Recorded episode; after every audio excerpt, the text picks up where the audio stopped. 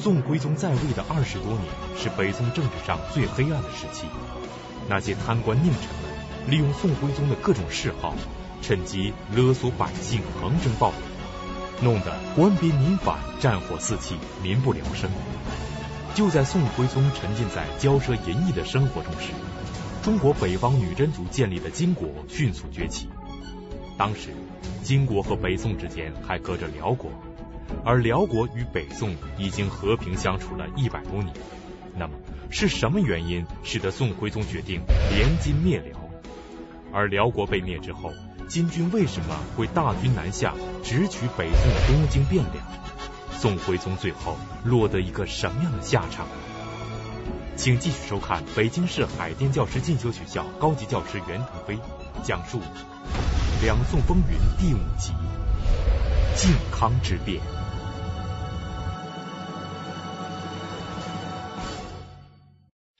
正当北宋上下文田武息、昏君佞臣，这个朝政日非的时候，呃，还是借用《长恨歌》里的一句诗：“渔阳鼙鼓动地来，惊破霓裳羽衣舞。”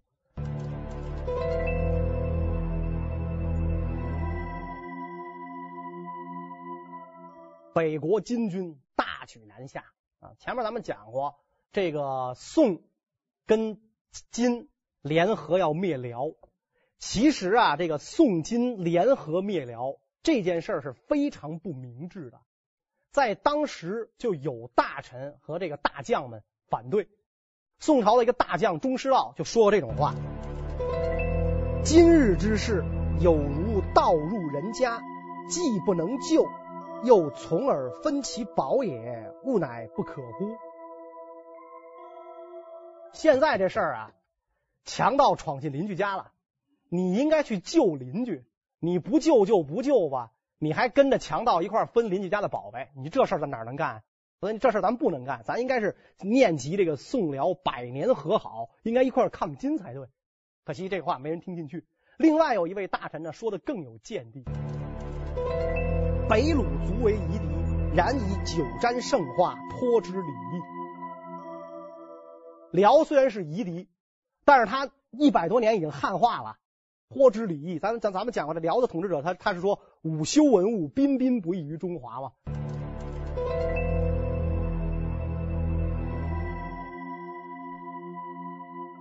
辽国皇帝铸造佛像的时候，在佛像后边刻上一行字：“愿世世代代生中国。”他对于这个这个汉民族的这个文明啊，这个宋朝的高度发达的文明是非常赞赏的。两国边境上。生育蕃息，牛羊备野，待白之人不食干戈。一百多年，边境上生育蕃息，人口增加，牛羊备野啊，就是这个，就是牛羊满山遍野，是吧？就畜牧业也很发达。待白之人不食干戈，白头发的人都没见过打仗，没见过打仗，那就是一百多年和好了吗？已经，结果现在你要帮着女真去打辽。今女直刚悍善战，茹毛饮血，殆非人类。北鲁以夷狄相攻，尚不能胜，唐禹之林，又将何求以御之乎？在宋的眼里，这个女真人啊，这不是人，连文字都没有，茹毛饮血，殆非人类。北鲁以夷狄相攻，尚不能胜。辽就是少数民族，少数民族打少数民族都打不赢，咱们能行吗？那？咱们能行吗？所以唐禹之邻，又将何求以御之乎？那我们要跟金国相邻的话，我们连弱的都打不过，我们跟强的相邻的话，我们拿什么打人家呢？所以这个大臣讲的这话是非常非常有见识的。宋辽金三国呀，就有点像魏蜀吴。我们看诸葛亮啊，一心这个想的是东和北拒。结好孙权，北拒曹操，所以俩弱的联合对抗强的啊，俩弱的联合对抗强的。你要是跟强的联合对抗弱的，这是为虎作伥，那弱的一完就该你完了。所以就这么浅显的道理，结果这宋朝君臣上下就没人能琢磨透，就非要跟这个金联合不可，联合灭辽。果然，一一二五年。辽国灭亡，辽国末代皇帝天祚帝耶律延禧被俘。灭辽的当年，金人连气儿都没歇一口，就出兵来灭宋来了。宋徽宗听信贪官佞臣的谗言，联合金国灭了和平相处一百多年的邻居辽国。然而唇亡齿寒，金国灭辽之后，紧接着就要灭宋。但宋金毕竟曾经是盟友，金军入侵宋国，总得找一个借口。那么，宋徽宗做了什么事情，给金军进攻宋国找到了借口呢？金军就南下，金军有两个借口啊，确实这宋朝啊，这个君臣这种轻佻的性格，视国事如儿戏的性格，给他的灭亡是埋下了伏笔。两国盟誓的时候啊，有一个重重要的一点，就是谁也不许招降纳叛。你和我一块灭辽，咱俩灭了辽之后，我占的辽国的地方就归我，你占的辽国地方就归你。但是因为金军呢占了辽国的地方里边啊，这个辽地有很多汉人，所以这些汉人呢就愿意跑到宋朝去，因为毕竟宋朝是汉人的王朝嘛，他们以这个为祖国。本来辽国是祖国，现在祖国灭亡了，祖国灭亡，那我就找这个我人口最多的这个这个兄兄弟之邦，我就往那儿跑。金人就防着宋人这一手，互相不许招降纳叛。结果宋朝一再招降纳叛，他的外交水平很低，一再上，你也不衡量衡量你自己的实力。你要是招降纳叛，你要硬，你就硬到底。结果是怎么着呢？他招降纳叛，金人遣使问问罪。金人只要一遣使问罪，他要么把收留的这些人送回去，要么就把收留的人杀了，把人头给人送回去。所以你这样一来的话，不但金看穿你的虚弱，连这些个投奔宋朝的这个辽辽境的汉人，对宋朝也彻底失望了。最后金军南下的时候，这些人纷纷起兵参加金军，对自己的心理上的祖国开战，去打这个宋朝。所以这是一件事，就你招降纳叛这件事，太太做做的是这水平太低。第二一件事就更低水平到什么程度呢？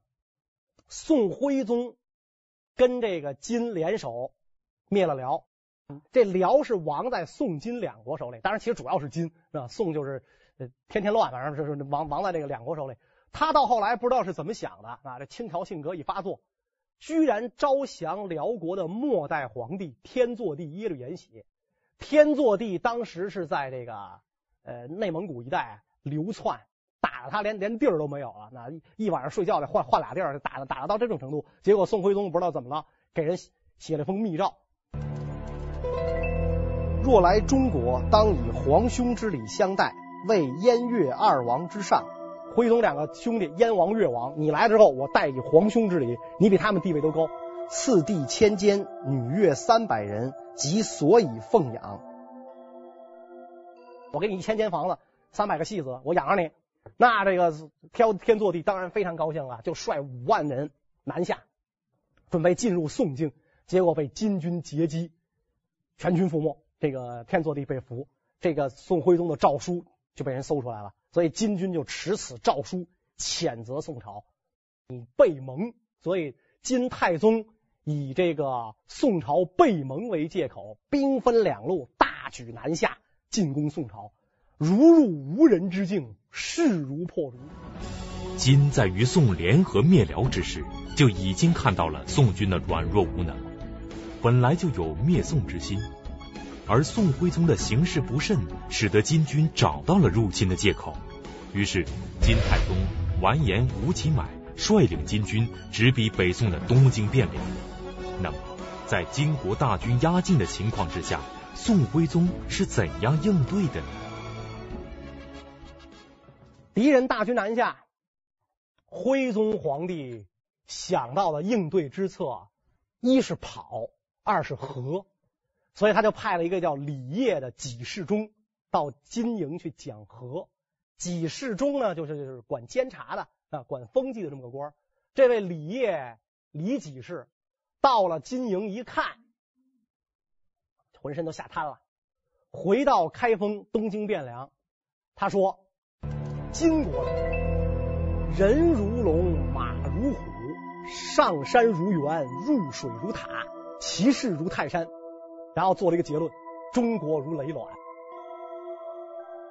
人家人如龙，马如虎，上山如猿，入水如塔，其势如泰山，中国如累卵，把这开封军民气的，给他起了外号叫六如己氏。你这不是长他人志气，灭自己威风吗？皇上一听，哟，金国人这么厉害，好人如龙，马如虎，这玩意儿肯定打不打不过呀？打不过怎么办呢？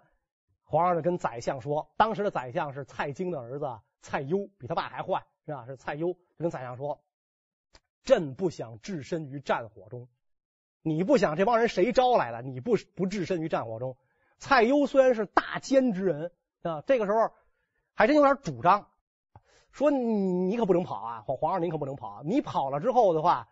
人心离散啊！那那你都你皇上都跑了，你指望着别人保家卫国，这不可能的。说你不能跑，皇上想了想说，要不让宰相领兵？然后他他他又一想，那宰相领兵，那不就是我吗？是吧？那这事儿我哪能干？我才不替你顶缸呢。说这宰相不足以号令天下。皇上说，那要不让开封知府来这个组织这开封保卫战，是吧？蔡攸说，那知府他官儿他能多大呀？他能指挥这些？枢密啊，这大将他指挥不了啊。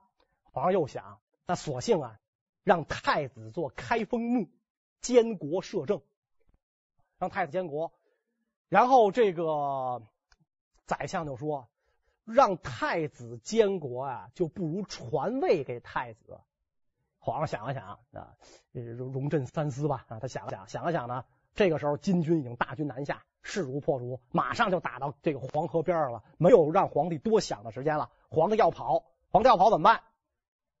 最后一次朝臣集会，这个太常寺少卿李纲就提了一个建议，说与其让太子监国，名不正则言不顺，不如就干脆传位给太子，因为你太子监国的话，他上边还有皇帝，太子的号令要经过皇帝批准。我给太子卖命，跟给皇帝卖命，这感觉是不一样的。太子他无权封我做什么什么，那那他得皇帝批准。所以你要想让将士们这个给你卖命，那么你干脆就传位给太子，让太子做皇帝，还才可以号令三军，整肃天下。所以这吴敏一听，觉得这个李刚说的对，就进宫呢去见皇上，就把这番话呢跟皇上说了。皇上就把李纲叫来了啊，说：“爱卿，你说的很对，朕绝无留恋皇位之心。”这话呢，他说的也很对，他确实不留恋皇位，他留恋的是书画呀、蹴鞠啊、名妓啊、好酒啊、园林呢，他留恋的是这个。尤其现在大敌当前，啊，朕绝无留恋皇位之分之意。于是这事儿定下来了，皇帝要传位给太子赵桓，也就是后来的宋钦宗。赵桓一听这个，坚决不干。你把国家糟蹋成这样，在这种情况下，你让我继位，朝政又被六贼把持，我继位我能有什么作为啊？坚决不干，哭昏过去了啊！这个这个宰相去传旨啊，那宰相传旨，那皇皇上让你登基，哭昏过去了，昏过去好几回。眼瞅这位钦宗皇帝登基之前就驾崩的可能。二二二十来岁昏过去了，所以这个徽宗一看没办法了，派正皇后去传旨啊。皇后传旨，你爸爸说了，你必须当皇上，你不当就是不孝啊。这个也也这赵桓也喝出去了，我不孝我也不当，是吧？这事儿我干不了，干不了怎么办呢？这个蔡攸啊、王普啊这帮人拥进殿来，把这个黄袍强行披在他身上，抬着他就往这个宫殿里走，抬着他就走。抬到这个宫殿西廊下，又昏过去了啊，又昏过去。所以皇上是在昏迷的状态下被扶上宝座，被扶上宝座。这个大概在中国历史上仅此一例。赵桓在无奈中被迫做了皇帝，这就是宋钦宗。钦宗即位后改年号为靖康。那么宋徽宗把这个烂摊子推给儿子之后，自己上哪儿去了呢？而这一对父子皇帝最后的下场又是怎样的？成年皇子是被逼无奈当了皇帝，他当了皇帝，所以他一当皇帝之后，这就是钦宗嘛。徽宗就变成太上皇了啊，徽宗变成太上皇，担子卸下来了，这事该你管了啊，该你管，我不管了啊，我太上皇，所以呢，我要为国家烧香祈福。于是他就跑了，往镇江，江苏镇江，我烧香祈福。钦宗皇帝一看，你把国家弄成这么一个烂摊子，你上镇江烧香去了。你原来在东京你也没少烧香啊，这儿不能烧香，你非上那儿烧香去，这明显他就是逃跑嘛。跟着他走的都是他的亲信，就那六贼，对吧？跟着他走的什么蔡京啊，什么什么朱冕啊，啊童贯都跟着走了。童贯不顾前线战事紧，调来了两万精锐的西军，充当他的保镖啊，充当保镖。当太上皇车驾过雨河的时候，禁军将士跪伏于地，圣驾请回。你不能跑，你跑之后，这谁为这个这个国家卖命？童贯命令自己的圣节军把他们都给我射死，唰唰唰把这些禁军将士全射死，让皇上逃跑，是吧？皇上逃跑，逃到了这个镇江。江南的富庶没有遭到过战火蹂躏。这个北这个北宋的时候啊，中国的经济重心早已经从黄河流域转到了这个呃江南地区。宋太宗就曾经说过，国家根本仰挤东南。啊，这东南几省啊，是国家财政收入的主要来源。所以宋徽宗到了这儿，周围全是他的这帮宠臣，有臣子，有军队，江南又富庶，完全可以自成一国。所以宋徽宗到了江南之后，他也很没有这个，很没有这个这个这个这个，就是自知之明，还整天发令旨啊，太上皇令旨，这个那个，这个那个，这个那个，把这宋钦宗给气的。你帮忙别添乱。你不帮忙，你专添乱。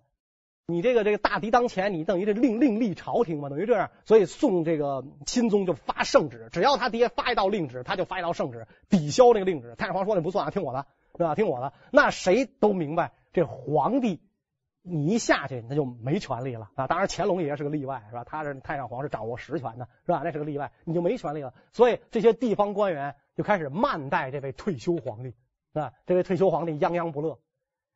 再加上这个童贯带去的保镖，这两万圣节军是西北人，陕西那边的人，来到这遥远的东南，人生地不熟，离家万里，这帮人思乡心切，不愿意在东南久待。你非让他们待在这儿，他们就哗变的可能。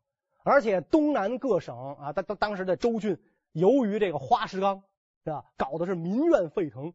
一听说这谁来了，这宋徽宗这个花石纲总头目来了，跑我们这儿来了。是吧？东南各省很容易激起民变，在这种情况下，当时这个北宋的这个咱们前面讲过的那太常少卿李纲是吧？虽然是一介文人，指挥了第一次这个东京保卫战，打退了金军啊。金军呢一看这东京久攻不下，勒索了这个五百两五百万两黄金，五千万两白银，牛马一万头，割让这个河北、山西三镇。以宰相亲王为人质，提出这些个条件之后，金军北返啊。然后宋徽宗说：“我这祈祷管用了。”然后你看我烧香灵吧，是吧？金军退了，于是他就回来了，回到这个这个呃开封，再回到开封。这个时候的宋徽宗啊，糊涂了一辈子，突然间英明了起来。他给宋钦宗上书：“咱俩不能待在一个地儿啊，因为这个金军还会再来。”咱俩如果待在一个地儿的话，城破，咱俩全完。我想去西京洛阳招兵买马，整顿河山。他给儿子写信特别恭敬，称儿子为陛下，自称老拙啊，我又老又拙，所以我想去西京招兵买马。钦宗皇帝一看，他可能这个时候钦宗也觉得做皇帝挺快乐的，一看。我还不知道你要干嘛？你不想另立朝廷吗？我好不容易当上皇位，一当上皇帝，因为这个太子的位置很很危险。这个徽宗皇帝不喜欢他，徽宗皇帝喜欢运王赵恺，因为他是原来的王皇后生的，王皇后早死了嘛。他现在是这个运王是他的宠妃生的，所以他的太子位很危险，几度动摇。好不容易我当上皇帝了，我岂能允允许你复辟？哪儿也不许去，你就给我老老实实跟那待着。徽宗皇帝就被软禁在了隆德宫。那年的十月十号，徽宗过生日。徽宗生日啊，本来是五月五号，结果道士们呢说不吉利，所以徽宗也改成十月十号了。他过生日，宋钦宗不得不去啊。老爹过生日，这哪能不去啊？就到隆德宫去应个景。结果宋钦宗这个一到啊，徽宗非常高兴啊，倒满了一大杯酒，自个儿先饮，一一鞠躬，自个儿先饮。饮完了之后倒满，双手递给儿子。请陛下饮酒。宋钦宗看着这杯酒，就在犹豫的时候，随从就踩宋钦宗的脚跟，不能喝，万一有毒怎么办？就踩宋钦宗的脚跟。于是宋钦宗是坚决不饮，你说什么我也不喝，是吧？我我酒精过敏，我绝不绝绝对不能喝，对吧？绝对不能喝。结果这个宋徽宗豪气而而出啊，就大哭啊，是吧？就儿子这么不相信自己，哭着进入后宫，从此就被软禁了。宫外的消息就一点都不知道。金军当时退兵的条件是索要黄金五百万两、白银五千万两、牛马一万头，并割让三镇。但是金军退走之后，宋朝既不肯割让三镇，又拿不出如此大量的黄金白银，于是金军以未满足退兵条件为借口，再次对宋发起了进攻。金军就找找了一个借口，你没满足我条件。金军第二度南下，这一次金军南下呀，金军满打满算八万多人，真正的女真人是一两万，剩下的是契丹人、汉人、渤海人。金军敲了敲这个战鼓，敲了一夜战鼓，据说还是把羊绑在鼓上敲的，还不是人敲的，人敲累嘛，把羊给绑在鼓上，梆梆梆敲了一夜。第二天战鼓一停。十四万守卫黄河天险的宋军，十四万宋军一个不剩，逃得没影了，逃得没影了。所以金军大摇大摆的过黄河，就找这小船啊，只能载十几个人那种小船，七天七夜从容过了黄河。金国统帅完颜窝里部得意洋洋：“南朝可谓无人矣，若使一二千人守此，吾辈安得从容？呃，安得如此从容？”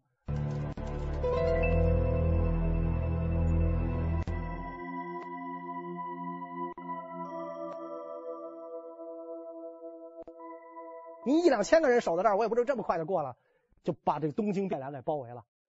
包围东京汴梁的金军，东京汴梁太大了，城中百万军民都围不全，就城墙都围不全。要围全了，他他他就没几个兵了，是吧？他稀稀拉拉的围围了那么几面，围了两面，发动进攻啊，发动进攻。结果这个百万军民的汴梁城就沦陷了啊！到这个保卫战的最紧要的关头。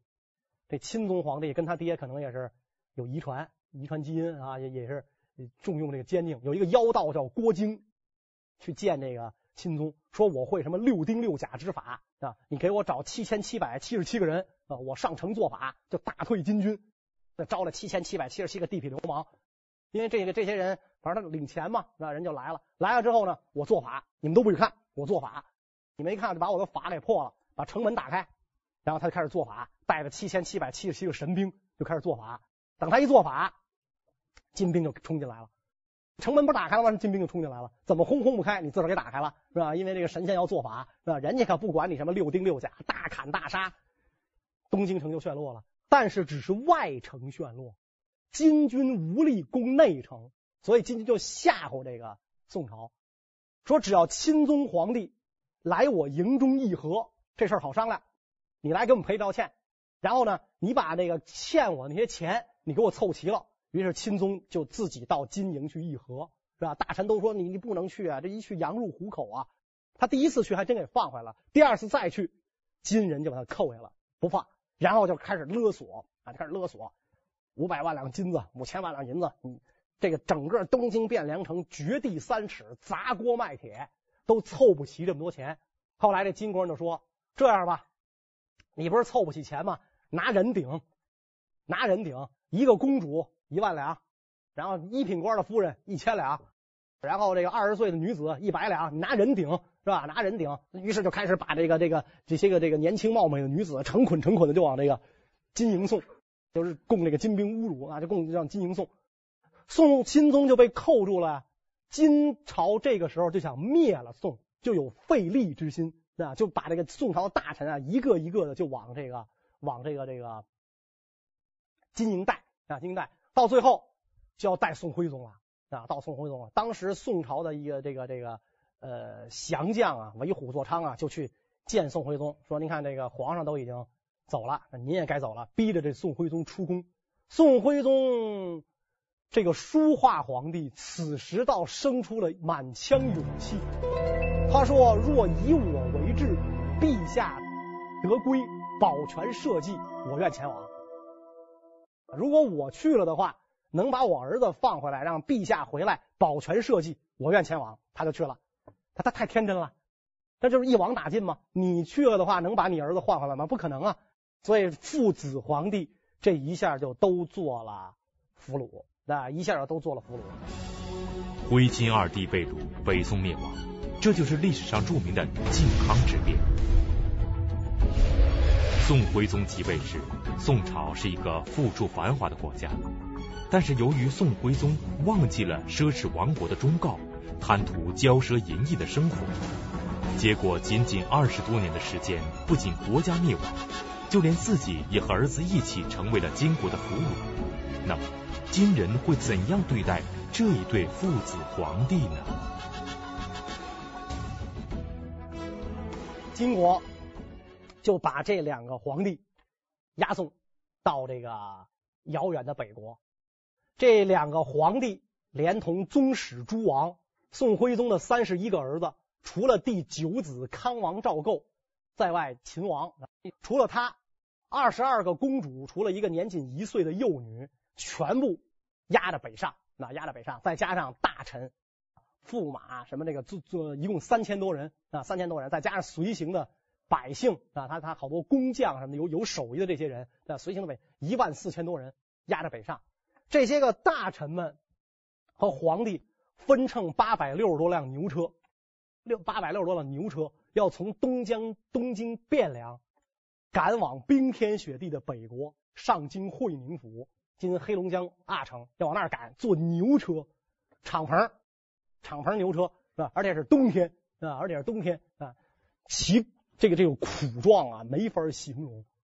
皇帝这个时候也顾不上自己的洁癖了，对，平时锦衣玉食，这个时候穿一件脏的看不出颜色的羊皮袄，还没有衬领，腰间本来是系玉带的腰，改系麻绳了啊，改系麻绳了。一路上，金军不供应饮食，宋朝俘虏走一路是死一路啊，这个这个饿殍盈路啊，那走一路死一路。宋徽宗的一个儿子呀，活活饿死了啊！一一位王爷活活饿死了。金国人呢，就随便找了个马槽子，就把这个这把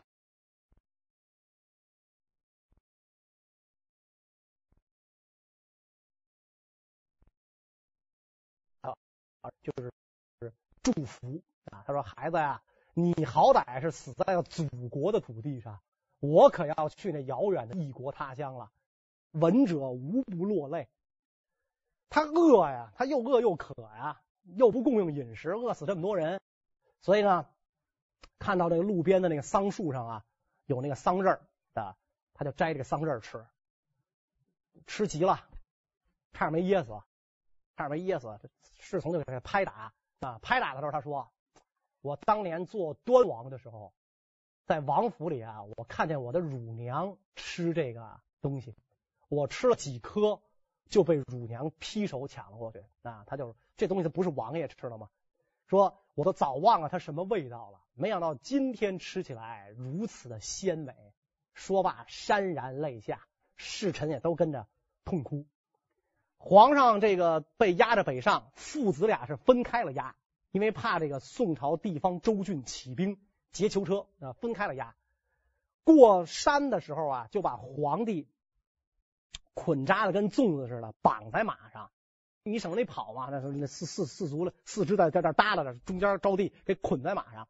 睡觉的时候，把皇帝、皇后、驸马、大臣拿绳捆一串，拿绳捆一串，这省着你跑啊。说你万一跑了怎么办？而且这个捆着的时候，还不是说咱手跟手捆的，对，比如我的头跟你的脚连在一块，这样的话你更没法跑了。这沿途之上啊，徽宗皇帝的妃子。包括这个宫女儿啊，很多都被金军侮辱瓜分。这个钦宗的朱皇后不堪侮辱，年仅二十六岁，投环自缢，上吊自杀了。这两位皇帝一直忍忍忍忍忍，经过一年多的艰苦卓绝的长征，终于到达了这个金国的都城上京会宁府。更大的屈辱就开始了。金太宗让这俩皇帝去给金太祖完颜阿骨打的陵寝啊致敬，你去拜这个这个金太祖陵，怎么拜呢？两个皇帝的衣服剥光，所有的宋朝的大臣都要袒露上身，那都要袒露上身。俩皇帝的衣服剥光，现场宰杀两只羊，然后把这个血淋淋、热乎乎的羊皮扒下来，披在这俩皇帝身上，啊，披在这俩皇帝身上，让他们俩呢绕着完颜阿骨打的陵寝磕头，啊，一步一磕头。金国的这个这个君臣就在那哄笑，宋朝的皇室、宗室大臣就在那痛哭。一步一磕头，这个仪式完成之后，金主下令册封宋徽宗为昏德公，宋钦宗为崇昏侯，是吧？这两个人虽然有公侯之封，但实际上就是为了侮辱你，是吧？你不可能享受公侯之位。于是呢，给这俩皇帝这个造了两个小屋，让他俩居住，就是半地下的，他还是小屋，但是条件很简陋。那后来这个呃，给他们关到今天的就是黑龙江的依兰县嘛。今天依兰县还复原了这么一个，就是宋徽宗当年被关的地方，是吧？他还还复原了一个，他这个起的名就叫坐井观天。你到那儿旅游有一个景点叫坐井观天，就这俩皇上给关这儿，啊，给关这儿，这俩皇上都被关在这儿，啊，关在这儿呢，这个给他们几十顷地，自个儿种地，皇两个皇上成了两个这个。农夫成了两个农夫啊，这个下场啊非常凄惨。金朝的皇帝啊，有的时候呢要赏赐宋徽宗一些个饮食衣物，没有赏赐，宋徽宗必然要写谢表，对吧？必然要写谢表。随着这个宋徽宗的儿女一天一天长大，他的女儿们一天天长大，公主们一个个出落的如花似玉，所以金太宗下令六个成年公主。赏赐给金国大将做这个呃做妾，所以宋徽宗呢为这件事又要写写个谢表。他这谢表怎么说的呢？臣急奉宣命啊，因为宋徽宗叫赵佶嘛，哎，臣赵佶奉宣命啊，招臣女六人，赐内族为妇，具表称谢。你把我的六个女儿。分给皇族啊做妾，我谢谢，我太感谢了啊！具表称谢。那瘦金体啊，写的都走样了，因为他是跪在地上写的，写这谢表。亡国的皇帝令人无限可怜，但可怜之人必有可恨之处。回顾宋徽宗在位二十多年的所作所为，这如此不堪的屈辱，不正是他自作自受的结果吗？